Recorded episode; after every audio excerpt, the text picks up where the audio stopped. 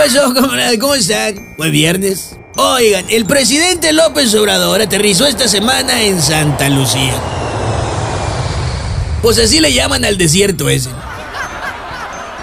Que ahora que lo analizamos mejor, parece más bien sucursal de bodega horrera con el estacionamiento vacío.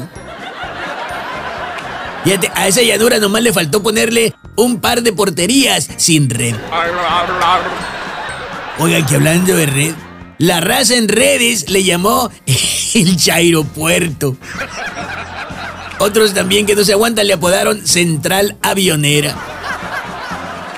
Pues ahí estuvo el presidente. Fíjate, y yo no sé por qué, pero se me hace que él a Santa Lucía le cayó sin avisarle. Porque lucía mal. Vaya, ni tiempo le dio de pintarse. Ay, no, qué curón. Santa Lucía, mejor conocida ahora como el Llano de los López.